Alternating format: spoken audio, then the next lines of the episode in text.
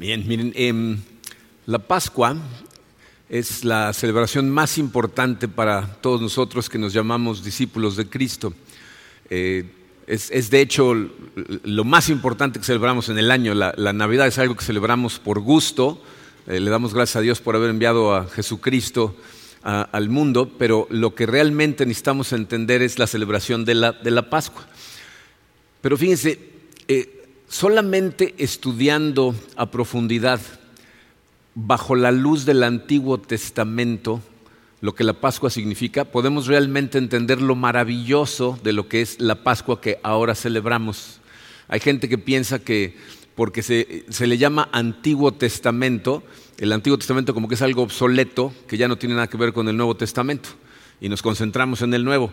En realidad, eh, no puedes tener un testamento sin el otro. O sea, todas las cosas que suceden en el Antiguo Testamento apuntan hacia algo que sucede fuera del Antiguo Testamento, apuntan hacia el Nuevo Testamento.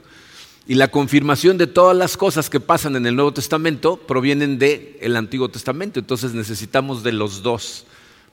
Y la Pascua, para entenderla verdaderamente, necesitas analizar lo que pasa en el Antiguo Testamento primero. Entonces, eh, vamos a dividir nuestro mensaje de Pascua en dos. El día de hoy vamos a hablar del origen, vamos a hablar de las sombras que Dios nos pinta en el Antiguo Testamento y la semana que entra vamos a ver cómo Dios cumple sus promesas creadas con las, con las sombras que vemos en el Antiguo Testamento en el Nuevo Testamento. Entonces, de una vez les aviso, va a estar dividido en dos, se van a quedar en suspenso, ¿ok? Digo, para que lo sepan por adelantado, ¿ok? Vamos a ponernos en manos de Dios y vamos a analizar estas sombras que nos dejó en el Antiguo Testamento. Padre, eh, te damos gracias una vez más, Señor, por tu amor.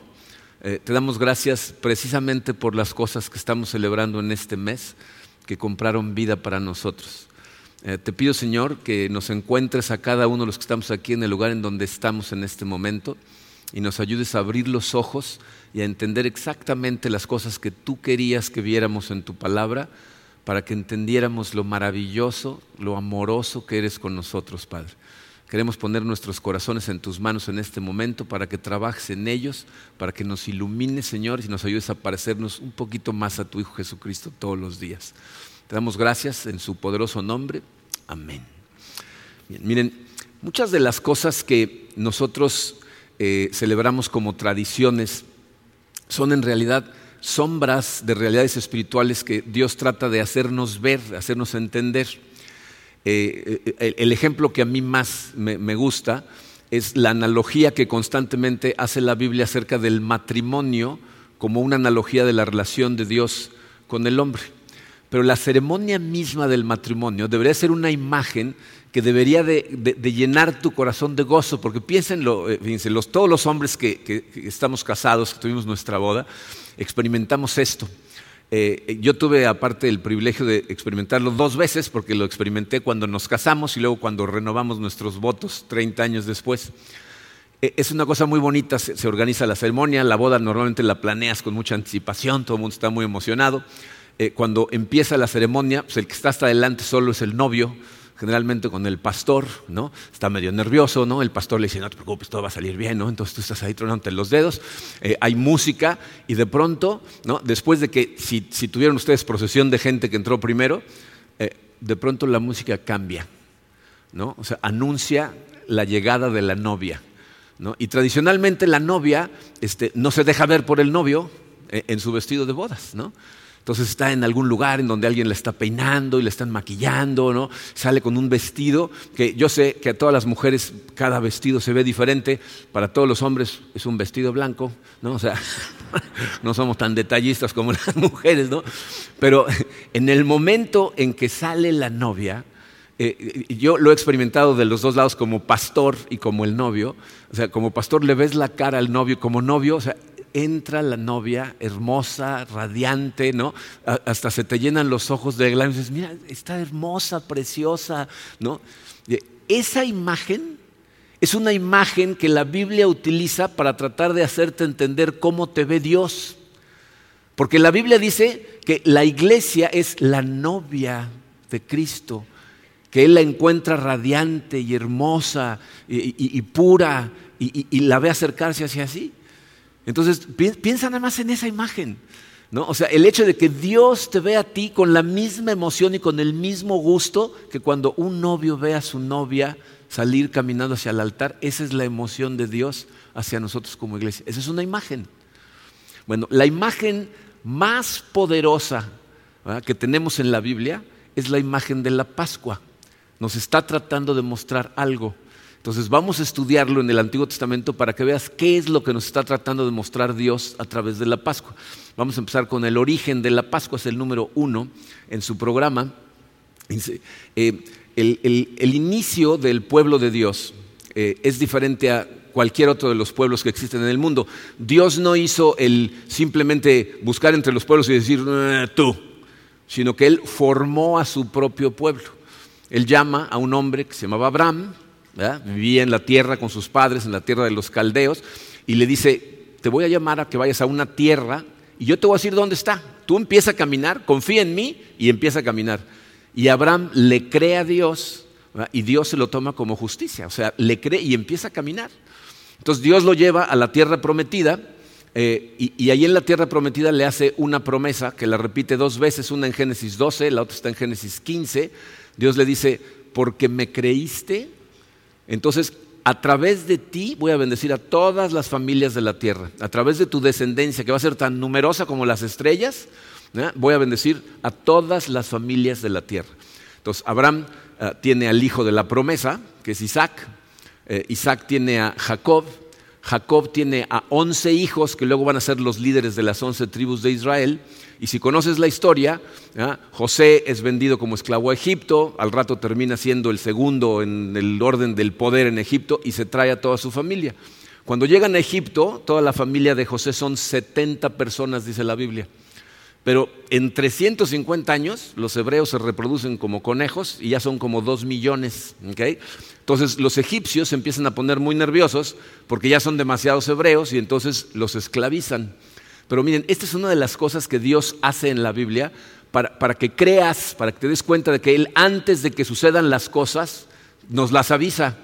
¿no? Eh, eh, la esclavitud del pueblo de Dios en Egipto estaba escrita, se lo dijo a Abraham en Génesis capítulo 15, versículo 13, dice, el Señor le dijo, debes saber que tus descendientes vivirán como extranjeros en tierra extraña, donde serán esclavizados y maltratados durante 400 años. Antes de que naciera Isaac, Abraham ya sabía que un día su descendencia iba a terminar esclavizada en Egipto. Efectivamente, e, están en Egipto, pasan generaciones, sube al poder un faraón que no sabe ni quién fue José, y entonces le da miedo, esclaviza al, al, pueblo hebreo, y ellos cansados del abuso claman a Dios. Dios eh, recuerda perfectamente su pacto, sus promesas con Abraham, Isaac y Jacob, y entonces escoge a Moisés para que fuera a Egipto y sacara a su gente, liberara a su gente de la esclavitud que tenían en Egipto. Eh, para, lograr esa liberación, Dios empieza a mandarle plagas al faraón egipcio con, el objetivo de que vea que verdaderamente Moisés viene de parte de Dios. Pero las plagas causan lo opuesto a lo que nosotros hubiéramos esperado y cada plaga endurece más el corazón del faraón. Y entonces Dios amenaza al faraón con la décima y la peor de las plagas, que es la amenaza de muerte de los primogénitos en Egipto, y junto con la amenaza le da instrucciones exactas a Moisés de cómo le va a hacer el pueblo de Israel para salvarse.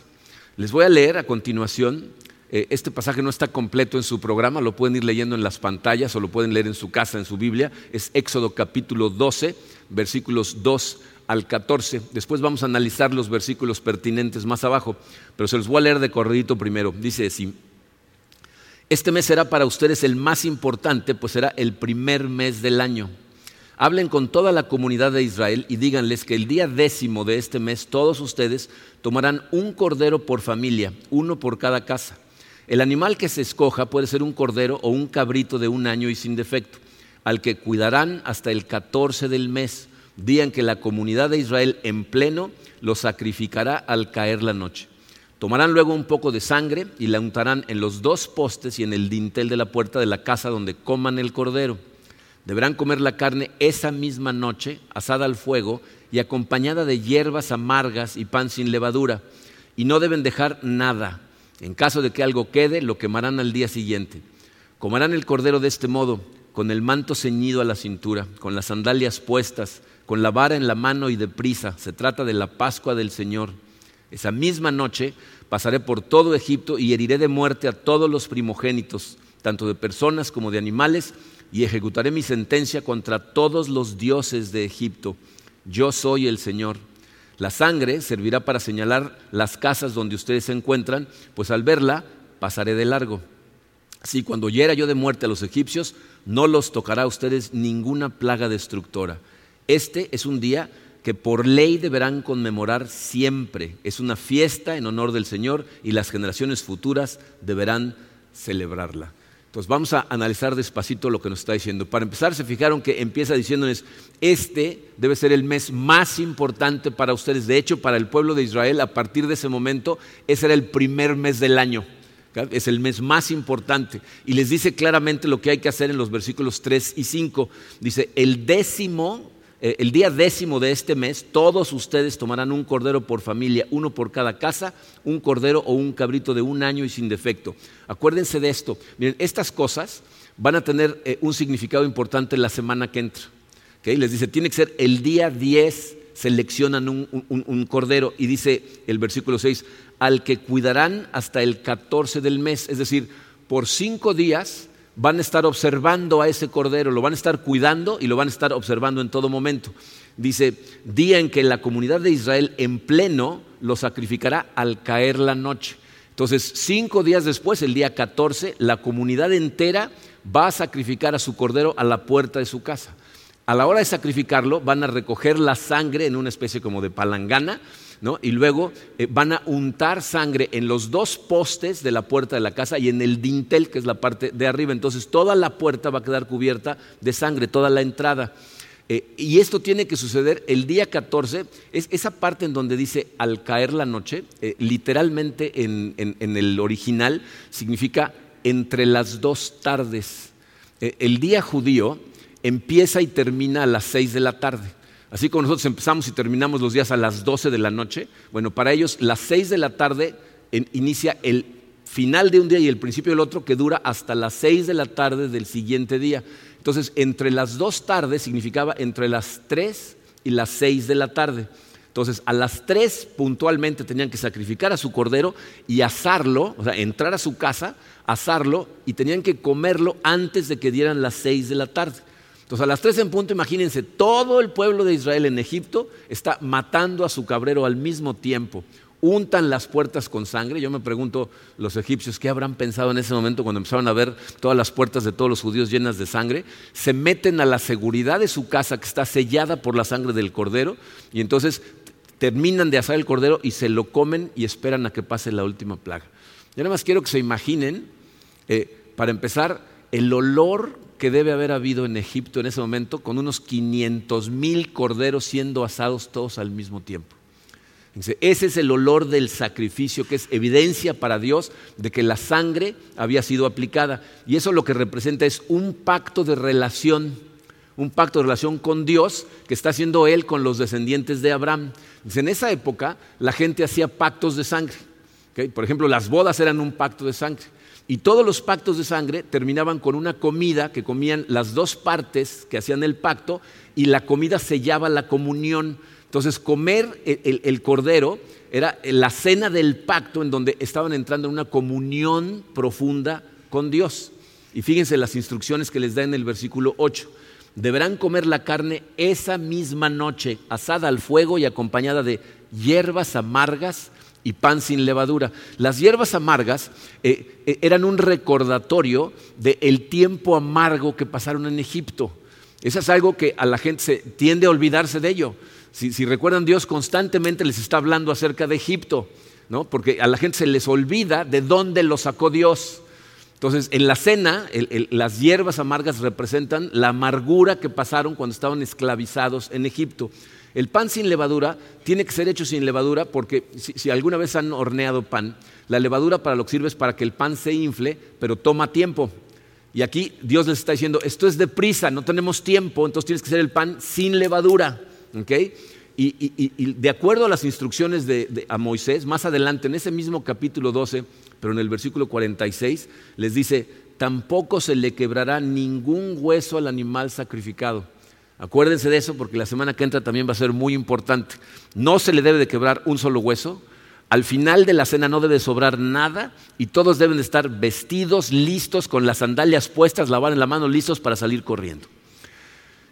Como conocemos la historia, sabemos que Dios cumple con su promesa. Cumple con su promesa de muerte y cumple con su promesa de salvación. La gente que puso su fe en Dios, sella su casa con la sangre del cordero y entonces se salvan porque el ángel pasa de largo. Eh, la palabra Pascua en hebreo significa literalmente pasar de largo. Entonces están celebrando el que pasó de largo el ángel por encima de sus casas porque estaban selladas con la sangre del cordero. Esa es la Pascua. Ahora, en esta escena tan fuerte, tan difícil de asimilar para mucha gente, Dios nos está pintando una imagen muy poderosa. Número dos en su programa dice, el cordero derrota a la serpiente. O sea, en, la Pascua del Señor, Dios, fíjense, usa la sangre de los corderos que la gente sacrificó para liberar a su gente de la esclavitud de Egipto. Eh, eh, si se fijaron en el pasaje, dijo, voy a hacer justicia contra los dioses de Egipto. ¿Saben cuál era el dios que era el símbolo del poder en Egipto? Era una serpiente. Eh, de la manera en que ellos mostraban a los faraones en sus escritas, ¿se dan cuenta lo que tiene en la parte de arriba? Muéstranos la que sigue. Es, eso se llama Ureus, que era el dios egipcio del poder. Entonces, literalmente, eh, la sangre del cordero está venciendo a la serpiente que es el poder en Egipto. En la Biblia, la, serpiente a lo que representa es a Satanás. Esto lo vemos en Apocalipsis capítulo 12, versículo 9, cuando Satanás es arrojado, dice, y fue arrojado el gran dragón, la serpiente antigua que se llama Diablo y Satanás, el cual engaña al mundo entero. Entonces, ¿qué significa? ¿Cuál es esta imagen que nos está pintando Dios con lo que pasó en Egipto? Dice, esto es lo que significa, dice su programa, con el éxodo, Dios está diciendo que en su tiempo usará la sangre del cordero, para destruir el poder de Satanás y poner en libertad a la gente esclavizada a él. ¿Ah? Eh, a su tiempo. Y eso es muy importante que, se acuerden de ello. De hecho, ahorita van a ver la importancia de los 400 años, ¿no? Porque Dios dice, a su tiempo los judíos fueron esclavizados y Dios al año 400 eh, hace eh, la Pascua, hace el éxodo. Entonces, a su tiempo va a utilizar la sangre del cordero para destruir el poder de Satanás y poner en libertad a la gente esclavizada por él. Este ha sido el plan de Dios desde el principio. O sea, si te vas al Génesis, en el momento en que por culpa del engaño de Satanás entra el pecado al mundo, esta es la maldición que Dios le da a la serpiente. Génesis 3:15 dice, pondré enemistad entre tú y la mujer y entre tu simiente y su simiente. Eso es una parte muy interesante, ahorita van a ver por qué. Dice, entre tu simiente y su simiente, Él te herirá en la cabeza y tú lo herirás en el talón. Fíjense, lo que Dios está diciendo ahí es que en este mundo va a haber dos familias espirituales. Este mundo está dividido en dos, nada más. Una, una descendencia espiritual viene de la simiente de la serpiente, de Satanás, y es gente que está guiada por sus propios deseos, eh, ama las cosas de este mundo, es gente que eh, lo que hacen es buscar el halago del hombre por encima del halago de Dios, adoran el intelecto, eh, el materialismo, el orgullo, la lujuria, la autogratificación, y, y, lo que hacen es rechazar la verdad de Dios revelada a través de su Hijo Jesucristo. Así es como se manifiestan.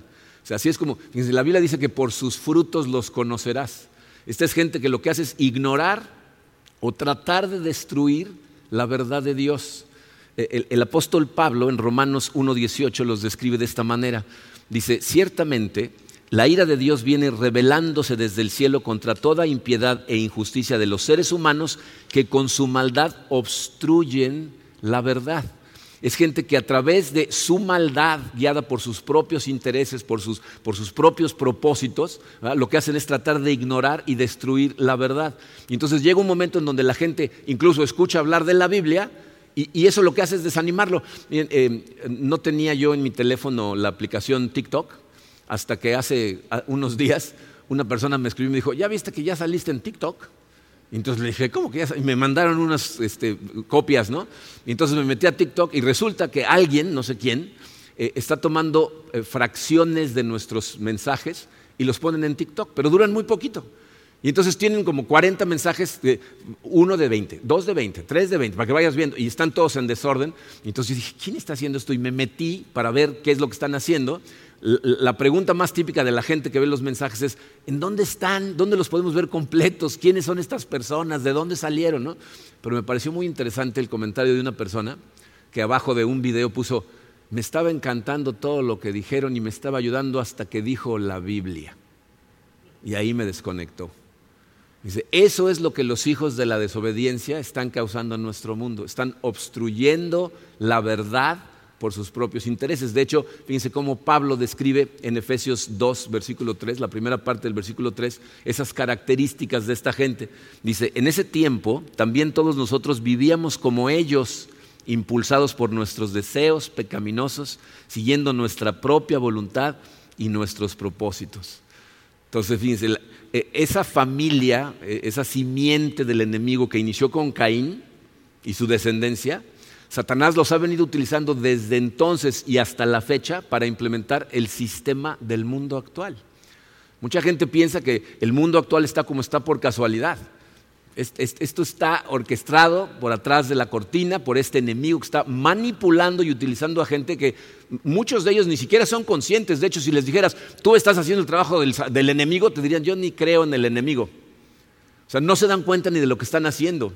Y estas personas, miren, normalmente cuando pensamos en los pecadores que, están, que tienen un tiradero en el mundo, piensas en extremos, ¿no? Dices, estas personas que eh, eh, tratan a, niños y niñas para la esclavitud sexual, estas personas que, son tiranos en países donde tienen a la gente subyugada, eh, esta gente que, se la pasa vendiendo drogas y, motivando la prostitución y están dispuestos a asesinar a los que se interponen, ¿no? Entonces pensamos en extremos. Pero esa es parte de los hijos de la desobediencia manipulados por el enemigo, igual que una persona que es un director de una empresa y explota a sus empleados, que los hace trabajar tiempo extra y no se los paga. O gente que tiene eh, subyugada a otra persona en, un lugar como Cancún. O sea, no, no, te tienes que ir a los extremos para encontrar a gente que está haciendo cosas que van totalmente en contra de la verdad. Ese es el sistema del mundo actual que es una herencia de la simiente del enemigo. Eh, ¿Cómo contrarrestamos eso? Esto es parte de lo que estudiamos en toda la serie anterior. O sea, nosotros no podemos transformar el mundo a través de mejores gobiernos, mejor educación.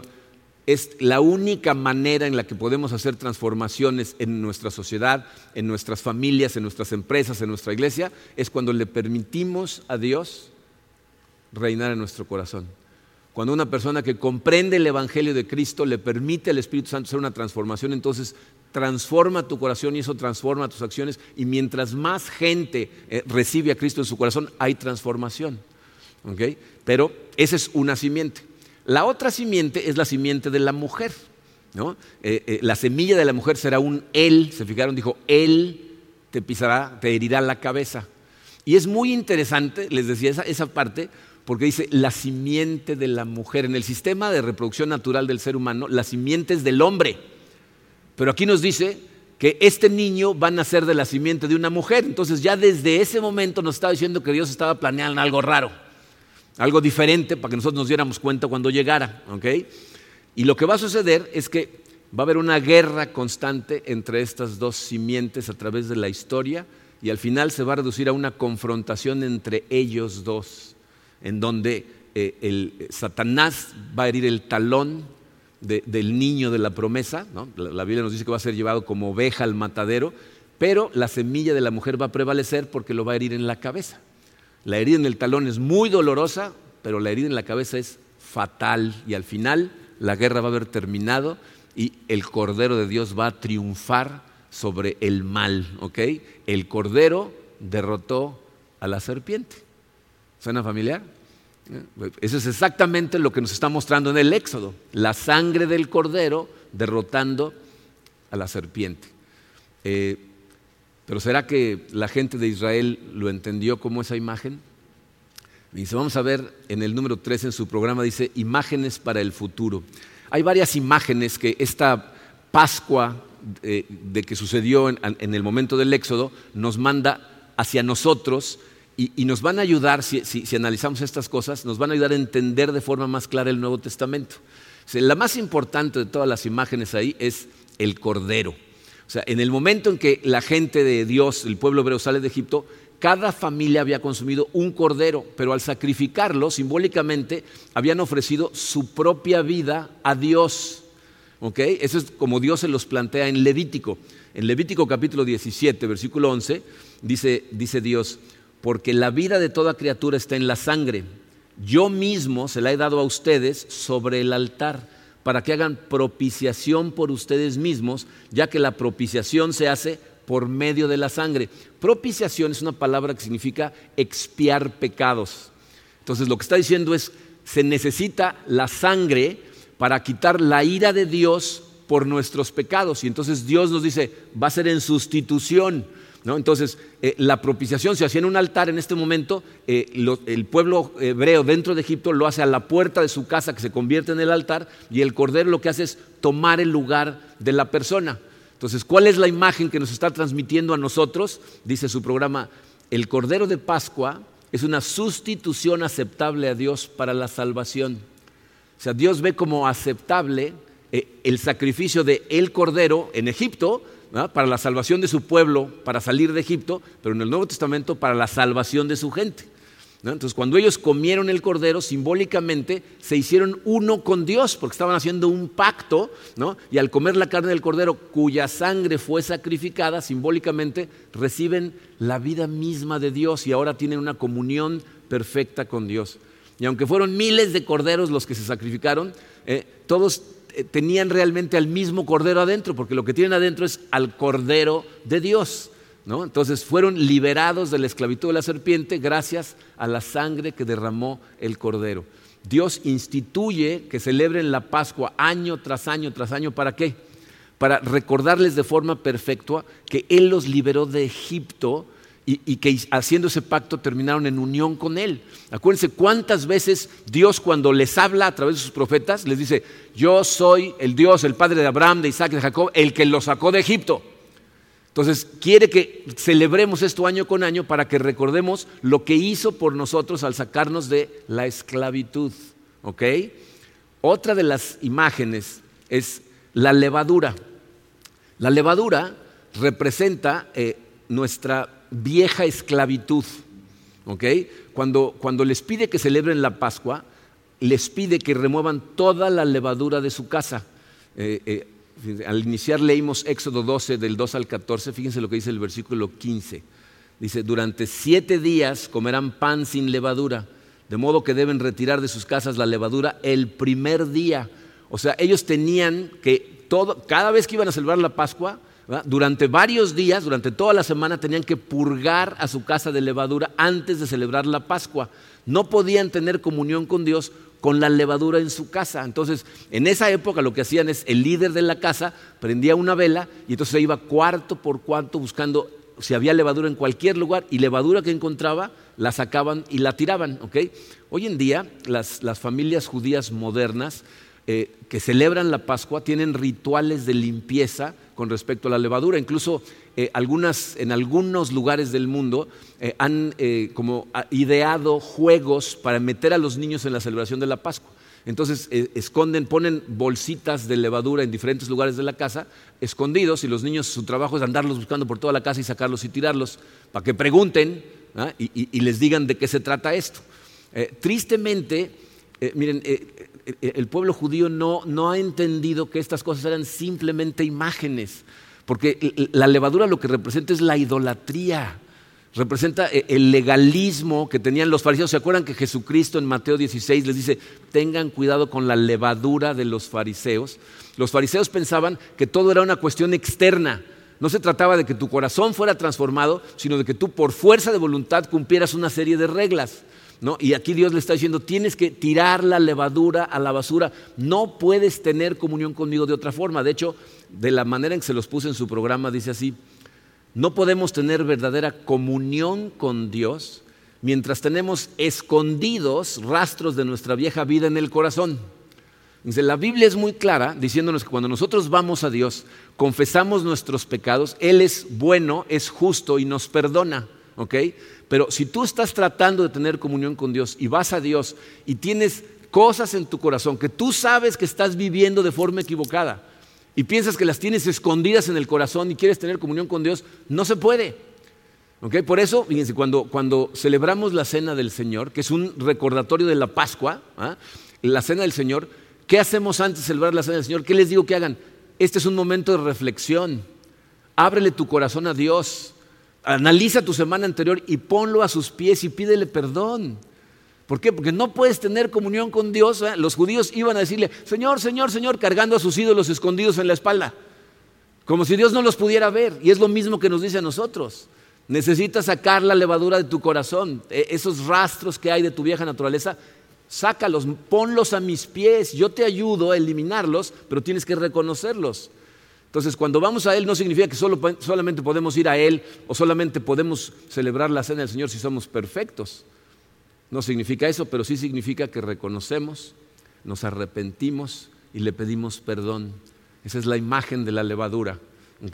Otra de las imágenes de la Pascua original es el rol de los padres de familia en la celebración de la Pascua. Eh, en ese mismo capítulo, en el versículo, eh, perdón, en el versículo 26 y 27 del capítulo 12, él les da otra razón para celebrar la Pascua. Dice así, y cuando sus hijos les pregunten, ¿Qué significa para ustedes esta ceremonia? Les responderán, este sacrificio es la Pascua del Señor que en Egipto pasó de largo por las casas israelitas, dio de muerte a los egipcios, pero a nuestras familias les salvó la vida. Esa tradición en, muchas familias judías se lleva a cabo con ciertas variaciones, pero tristemente se lleva a cabo de, una manera muy literal. Es decir, los hijos siempre hacen la misma pregunta y los padres les responden exactamente las mismas palabras. ¿no? Tú y yo sabemos, porque la Biblia nos lo enseña, que simples repeticiones de palabras no tiene sentido. ¿Qué significa para nosotros esto? Algo que hemos estudiado muchas veces.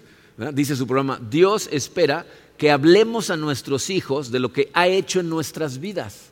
O sea, la manera en que nosotros le ayudamos a nuestros hijos a crecer conociendo el amor de Dios, conociendo la ira de Dios, conociendo todo lo que Dios realmente es, es platicándole de dónde nos sacó. ¿Dónde estabas tú cuando te encontró? ¿Cuál era tu Egipto? ¿En qué estabas esclavizado? Y Él te sacó de ese lugar y te liberó, Con la sangre del cordero. Entonces, cuando nosotros educamos a nuestros hijos enseñándoles lo que hace Dios por nosotros, lo que ha logrado a través de todos estos años, entonces le estamos ayudando a nuestros hijos a conocer realmente a Dios. Y eso es lo que Dios espera de nosotros. Entonces, eh, si nosotros damos testimonio a nuestros hijos de lo que Dios ha hecho por nosotros, ellos tenemos la esperanza de que entonces Dios los atraiga a Él y los salve. Acuérdense, Dios no tiene nietos, tiene hijos. El hecho de que tu hijo nazca en tu casa cuando tú eres cristiano no lo hace cristiano ni lo hace salvo automáticamente.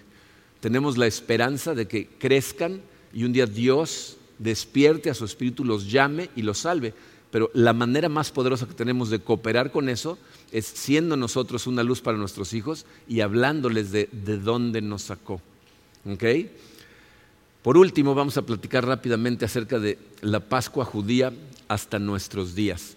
la Pascua la, siguieron celebrando eh, los judíos en sus casas durante, durante cientos de años, hasta que eh, el rey Salomón en el año 825 este, terminó la construcción del templo. Eh, cuando se terminó el templo, entonces se llevó la celebración de la Pascua al templo. Se celebraba anualmente en el templo en, Jerusalén. Eh, después viene Nabucodonosor, invade Jerusalén y eh, en el año 425 a.C. destruyen el, templo. ¿no? Se roban los utensilios del templo, se los llevan a Babilonia y destruyen el templo. Durante los 70 años que están en exilio babilónico no se celebra la Pascua. Pero después, cuando Ciro el Grande viene y libera al pueblo judío y regresan a Jerusalén, empiezan la reconstrucción del segundo templo. Por eso la época de Jesucristo se conoce como la, eh, Palestina del segundo templo, porque empieza la reconstrucción y en el año 352 a.C. regresan a celebrar la Pascua en el templo. Ese es el templo en donde se celebraba la Pascua cuando Cristo llegó al mundo. Durante los años de ministerio era en ese segundo templo. Después Cristo eh, muere crucificado, resucita el tercer día, eh, se eleva al cielo con su Padre y en el año 70 después de Cristo viene el ejército romano y destruye totalmente el, templo y es un templo que no se ha reconstruido. De hecho, esa es una de las señales del regreso de Cristo, cuando se reconstruye el templo de Jerusalén. Y en ese momento los judíos dejaron de hacer sacrificios y ahora lo que hacen es celebran la Pascua, los que son eh, judíos devotos celebran la Pascua en sus casas y con algunas diferencias. Eh, los judíos creyentes siguen esperando la promesa de Dios, que es el Mesías. Pero piensen en eso, miren, la tragedia de eso es que estos señores, o sea, todas estas, personas, los judíos que, que todavía están esperando, siguen esclavizados al antiguo sistema de leyes judías. O sea, como no reconocieron a Cristo, entonces para ellos todavía está por venir. Y entonces están esclavizados a sus mismas leyes. Y, es por lo que yo les digo una y otra vez, no tiene el menor sentido para una persona que se llama discípulo de Cristo el pensar que tenemos que regresar a seguir las leyes judías para estar bien con Dios. Jesucristo lo que vino a hacer es, esas leyes, las voy a escribir en el corazón. O sea, no significa que podemos vivir la vida como sea, significa que cuando te acercas a Dios, cuando entiendes tu salvación, cuando entiendes lo que hizo por ti, entonces le permites al Espíritu Santo transformar tu corazón y empiezas a vivir la vida de forma diferente. Pero no es simplemente seguir una lista de reglas por fuerza de voluntad, sino de verdaderamente ser transformado de dentro hacia afuera. El pueblo judío sigue esclavizado a esas cosas. Y durante la Pascua lo que recuerdan son las promesas que Dios le hizo a Abraham. Hay algunos cambios que han hecho, fíjense, en lugar de eh, el pan sin levadura en el plato, eh, ahora hacen una cosa muy interesante, de diferente forma dependiendo de la línea judía y del país en donde se celebra. Eh, en, Estados Unidos ponen tres panes sin levadura, matzah se llama, en, una bolsa que tiene tres contenedores. ¿okay? Eh, eh, en España leí de, una costumbre que esos mismos panes los ponen tres panes, pero al, final de la mesa en donde no está sentado nadie. Eh, para la mayor parte de los judíos, no, no, todos, o sea, les digo, hay diferencias, esos tres panes representan a Abraham, a Isaac y a Jacob. Y entonces el pan de en medio que representa a Isaac lo rompen en dos, un pedazo pequeñito y uno grande. El pequeño lo guardan, lo envuelven en una servilleta y el grande es el que comen y lo pasan. El pequeño eh, se llama aficomen, que significa el que ha de venir, o sea, al que estamos esperando. Eh, en algunas eh, familias han distorsionado el que ha de venir como lo que va a llegar al final y lo consideran el postre. y se lo comen, ¿no? pero bueno, para la gran mayoría de los judíos es simplemente el que ha de venir.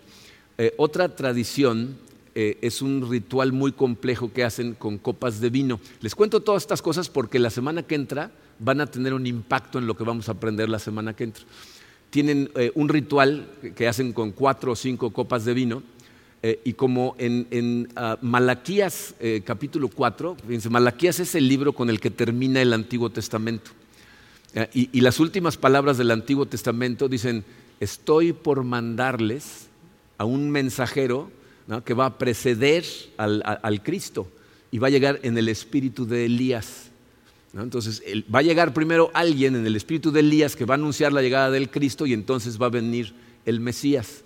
Y, me parece muy interesante que las palabras son, estoy por enviar al, mensajero.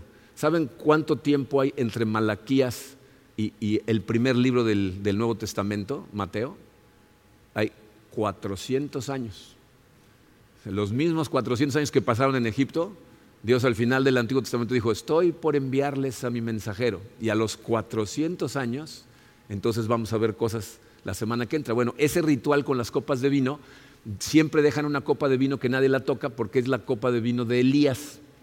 Entonces la tienen preparada, están esperando que venga el mensajero que va a anunciar la llegada del Cristo. Miren, no sé si a ustedes les parece triste, a mí me parece muy triste que el pueblo de Israel se pasó, especialmente antes de Cristo, se pasaron estudiando minuciosamente las profecías de la llegada del Cristo. eh, los fariseos eran personas que se sabían de memoria estas cosas, pero cuando vino no lo reconocieron. Cumplió con todas las profecías, hizo todas las cosas que los profetas dijeron que iba a venir a hacer y de todas maneras no lo reconocieron. Ahora, que no lo reconocieran estaba escrito. O sea, para, para, que nosotros los gentiles pudiéramos entrar al reino de Dios, la mayoría de los judíos tenían que rechazarlo.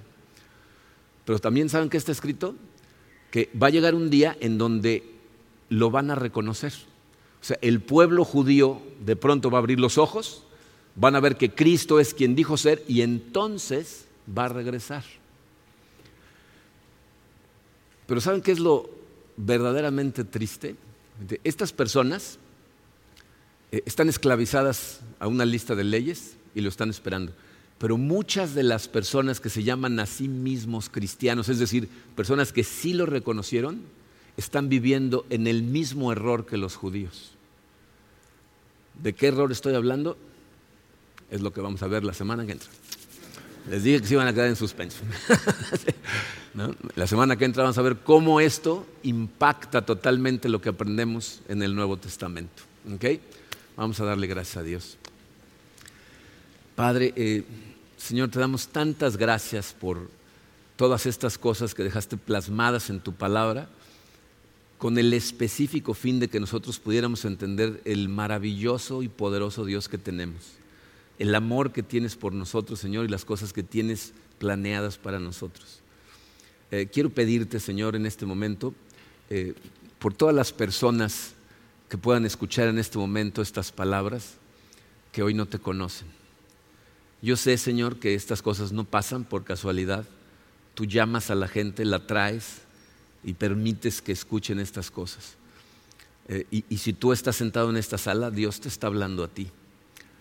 Te pido, Señor, que tengas misericordia del corazón de cada una de estas personas, que hables a sus corazones, que les ayudes a sentir tu presencia y que los atraigas a ti, que empiecen a moverse hacia ti, que pongas, aunque sea la menor duda, que empiecen ellos a preguntar, Padre para que realmente puedan conocerte y ser salvos. Te doy gracias por todos mis hermanos y hermanas en Cristo que están escuchando estas palabras o que las van a escuchar en algún momento, Señor. Te pido que no permitas que se nos olvide de dónde nos sacaste, del poder que utilizaste para sacarnos, del sacrificio que tuviste que hacer, Señor, para que nosotros fuéramos libres y tuviéramos vida. Ayúdanos, Señor, a vivir en esa libertad a permitirte entrar verdaderamente a nuestro corazón y a transformarlo totalmente, Padre, para que nuestra vida te dé gloria a ti y nos llene de gozo. Gracias por tu amor, gracias por tu palabra, Señor, gracias sobre todo por tu sacrificio. En el poderoso nombre de tu Hijo Jesucristo. Amén.